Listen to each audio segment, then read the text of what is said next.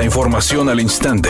Grupo Radio Alegría presenta ABC Noticias. Información que transforma.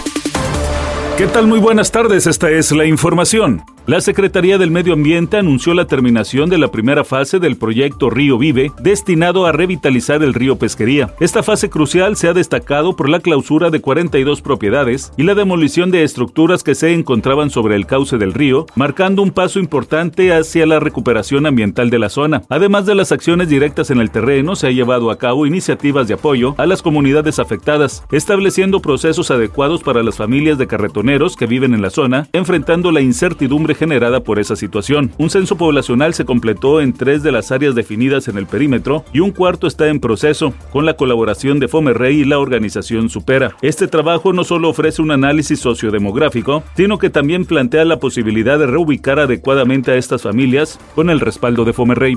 La Coordinación Nacional de Protección Civil emitió este jueves la declaratoria de emergencia para el estado de Guerrero tras el paso del huracán Otis, categoría 5, que dejó saldo de al menos 28 muertos, decenas de heridos y una estela de destrucción. El acuerdo por el que se establece una situación de emergencia contempla al puerto de Acapulco como el municipio de atención inicial en la entidad guerrerense. De esta forma se activan los recursos del programa para la atención de emergencias por amenazas naturales. Mientras tanto, el Gabinete de Seguridad y las Fuerzas Armadas iniciaron la evaluación de los daños ocasionados por el meteoro al tiempo de que se iniciaron los trámites para liberar recursos federales. ABC Deportes informa. Randall Wheeler, atleta que representa a Nuevo León en los Juegos Panamericanos de Santiago 2023, se llevó el oro en los clavados de plataforma de 10 metros al sumar 479.6 puntos en esta disciplina. México hizo el 1-3, ya que la medalla de bronce fue para Kenny Zamudio, la regiomontana. Kenia Lechuga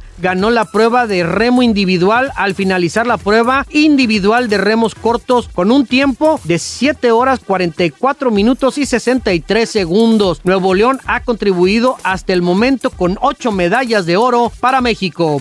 El actor Bradley Cooper atrapó las miradas de los internautas al aparecer con una apariencia completamente diferente en el nuevo tráiler oficial de la cinta Maestro. El actor interpreta al compositor Leonard Bernstein, quien se enamora de la actriz Felicia Montealegre. Durante el tráiler se intercalan escenas a blanco y negro con otras a color, donde el histrión aparece con un radical cambio de apariencia.